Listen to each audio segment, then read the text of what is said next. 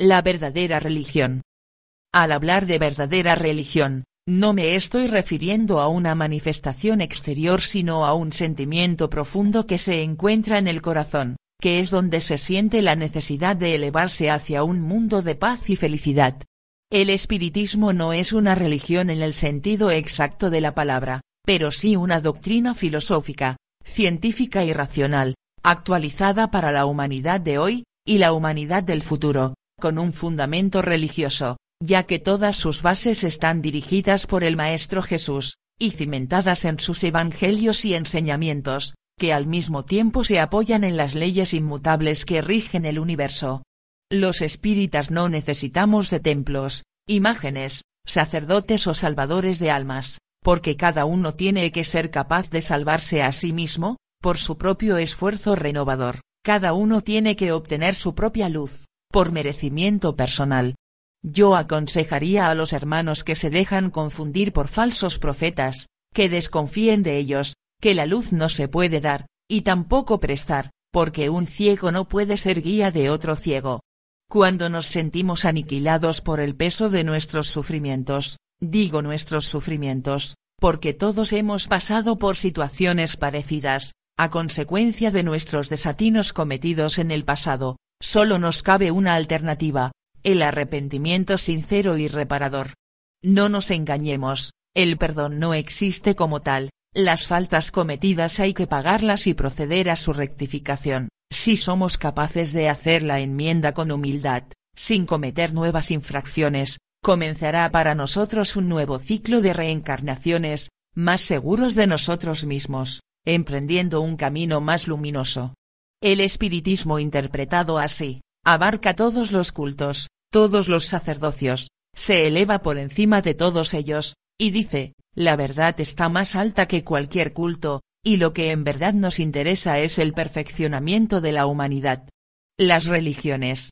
inmovilizadas en sus dogmas, cuando todo marcha y evoluciona en torno suyo, se sienten agotadas y agonizantes, porque ya han perdido toda su influencia sobre sus creyentes y están destinadas a morir, como todo en este mundo se muere para renacer, porque la idea que los hombres se forman de la verdad, se modifica y se engrandece y por esto las religiones deben transformarse cuando ya han cumplido su objetivo, porque ya no responden al progreso de la humanidad. El progreso nadie puede pararlo, y a medida que avanza en su camino, necesita nuevas concepciones, un ideal más elevado, que lo encuentra en los descubrimientos de la ciencia y en las nuevas instrucciones, que esclarecen y renuevan con nuevas ideas, al conjunto de la humanidad. Hemos llegado a un momento de la historia, en que las religiones envejecidas y agonizantes, tienen que ceder paso a nuevos y renovadores proyectos. El espiritismo reúne las condiciones imprescindibles para la transformación hacia una nueva humanidad.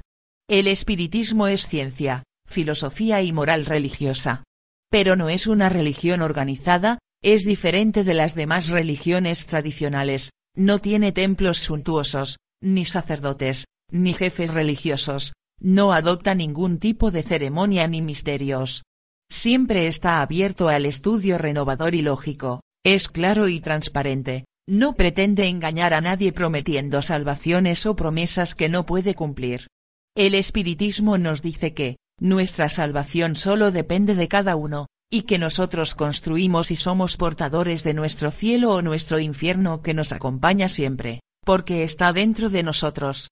Un mundo de aspiraciones se agita en lo más profundo de esta humanidad, haciendo esfuerzos para tomar forma y salir a la luz.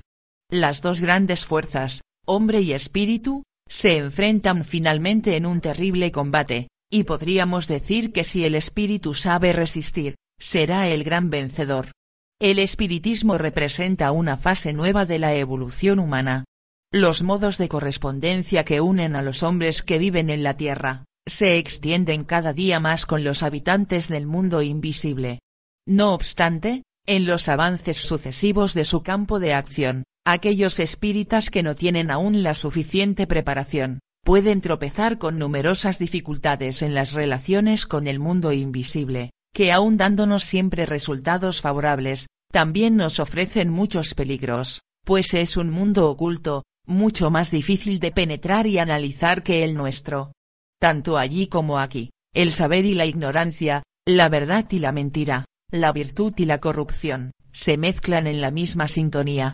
dificultando su percepción, que aún sintiendo con fuerza su presencia, permanecen ocultos a nuestros sentidos. Por todo esto, antes de experimentar la comunicación con el más allá, se deben de hacer copiosos y extensivos estudios. Es necesario el conocimiento teórico, y la preparación moral del espíritu, para poder discernir, explicar y enseñar en el espiritismo, lo verdadero de lo falso, la realidad de la fantasía. El espiritismo no es solamente la demostración de la supervivencia del espíritu, sino que también es el medio por el cual recibe la humanidad las inspiraciones del mundo superior, es más que una ciencia, es la comunicación directa entre dos mundos, el mundo espiritual y el mundo material.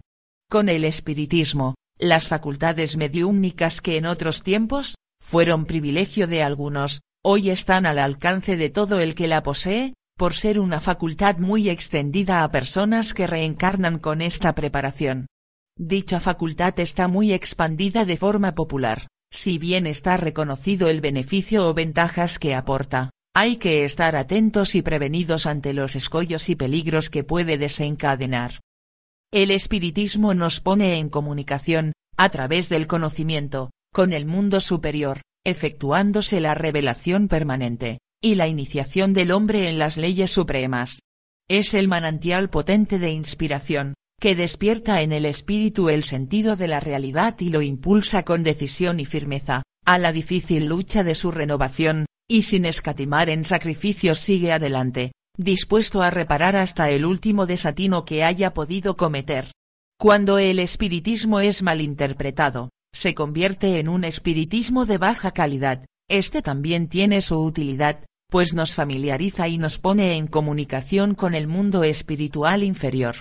Las manifestaciones a través de los fenómenos vulgares, nos ponen de manifiesto interesantes pruebas de identidad, de ellas se pueden obtener importantes datos para la investigación. Pero estas prácticas solo deben realizarse cuando sea necesario para el estudio o en casos puntuales, naturalmente con la debida preparación, porque se puede dar el caso y muchas veces se ha dado, de que el hechicero quede hechizado. El inmenso imperio de los espíritus, está poblado de seres benéficos y también maléficos, están en todos lados en el espacio infinito, desde los espíritus más triviales y groseros que están lindando con la animalidad, hasta los espíritus más nobles y puros, mensajeros de la luz, que llevan por todos los lugares, a través de los tiempos y del universo, las radiaciones del pensamiento divino. Es posible que muchos rechacen estas conclusiones y quizás los menos, las acepten, pero esto tal vez no importe. Porque yo no estoy buscando el éxito, solamente me mueve el sincero e inmenso deseo de divulgar la verdad y esclarecer las mentes de todo aquel que esté dispuesto a no dejarse embaucar más por ideas erróneas.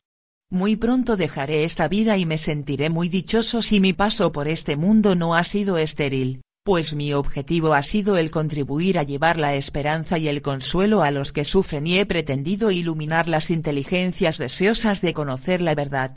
Debemos de tener siempre presente, que débil o fuerte, ignorante o instruido, el espíritu vive en nosotros y gobierna nuestro cuerpo que solo es un instrumento para manejar, según su voluntad. Este espíritu es libre y responsable de todos sus actos, y voluntariamente puede transformarse y mejorarse, aspirando a su propia elevación espiritual. Las ambiciones personales y las malas pasiones, chocan con la razón y el sentimiento del deber, y por este motivo, nuestra voluntad está frecuentemente en conflicto con nuestros instintos. También por decisión propia, podemos sustraernos de las influencias negativas de la materia, dominando esta parte material y convirtiéndola en un instrumento dócil. Todos somos conocedores de las circunstancias por las que han tenido que pasar aquellos que para cumplir con su deber, han soportado la injusticia y la incomprensión, han vivido con la enfermedad y en la más triste soledad, ahogando y venciendo los lamentos de la materia, que siempre se resiste a someterse al dominio del espíritu. Nuestro estado psíquico es obra personal, nuestro grado de comprensión y entendimiento, es una compensación a los esfuerzos que hemos hecho, pues somos lo que hemos querido ser, a lo largo de nuestras muchas vidas. El cuerpo fluídico que nos envuelve, sea oscuro o radiante, reproduce nuestro valor exacto, es como un espejo donde se refleja la verdadera imagen del espíritu. Es una imagen real que se plasma con toda claridad en nuestro periespíritu. El mundo espiritual es el mundo de la verdad, nadie puede usurpar un lugar que no le corresponde, cada uno se encuentra en la situación y en el estado que él mismo se ha creado, es dichoso o desgraciado, dependiendo de la clase de vida que haya elaborado para sí mismo. Ha llegado el momento de comprender que de nuestras ideas, de nuestras inclinaciones y obras, en un sentido o en otro, nos construimos una envoltura sutil de bella imagen, abierta a las más delicadas sensaciones, o bien, una morada sombría, una cárcel oscura, donde después de la muerte, el alma está sepultada como en una tumba. Así es como el hombre crea su propia dicha y su felicidad, o por el contrario, su desdicha y su desgracia. Cuando regresa al mundo espiritual, toda su obra la lleva grabada en la imagen que él mismo ha creado. Y por un efecto de las mismas causas, el hombre atrae las influencias del mundo invisible, las vibraciones negativas, o los vulgares deseos de los espíritus con pasiones desordenadas. Esta es la realidad de las manifestaciones espíritas, no es otra cosa que la ley de atracción y de afinidad. En los momentos de meditación, podemos relacionarnos con el mundo espiritual y según nuestro estado vibratorio, recibir las inspiraciones de espíritus superiores que nos transmiten paz, o sentir la influencia de los espíritus de escalas inferiores. Para la mayor parte de los hombres, la creencia en la vida futura, no es más que una vaga hipótesis, una idea que todos los soplos de la crítica hacen vacilar. Los espiritistas, Sabemos que los espíritus de las personas que han muerto, nos rodean y toman parte activa en nuestra vida, se nos presentan como verdaderos seres humanos, dotados de cuerpos sutiles, conservando la apariencia y sentimientos que tenían aquí en la tierra. También sabemos que la muerte no produce ningún cambio esencial en el espíritu, el cual continúa siendo lo que era antes de su muerte, llevándose más allá de la tumba los afectos, pasiones, debilidades o virtudes, contando en su haber las acciones cometidas. Todos los bienes materiales aquí se quedan, solo las obras malas o buenas que hayamos hecho nos acompañan. La intuición profunda nos pone en contacto con nuestros amigos espirituales, y hasta cierto punto nos permite recibir la inspiración de ellos, proporcionándonos los medios necesarios para establecer una comunicación entre los dos mundos, terreno y espiritual. Si conseguimos elevarnos, aunque lentamente, por encima de la influencia que la materia ejerce sobre nosotros, estas comunicaciones o inspiraciones, se hacen más frecuentes, más transparentes y reveladoras, y de este modo los espíritus encarnados y desencarnados, trabajan juntos para conseguir que la gran familia universal, obtenga su progreso moral y espiritual. Para poder realizar estas prácticas, es necesario reunir ciertas condiciones y actitudes, como son, la humildad, la perseverancia, el desprendimiento, y algo muy importante como es la elevación moral, que nos faculta para mantener una comunicación con el mundo espiritual superior. El espiritismo, además de ser una ciencia, es también un ideal nuevo y renovador, que esclarece las mentes, combate el ateísmo con demostraciones lógicas, sin misterios, es finalmente el consolador prometido, que viene a iluminar a la humanidad y a liberarla del yugo impuesto durante tantos siglos, por el fanatismo de las religiones tradicionales.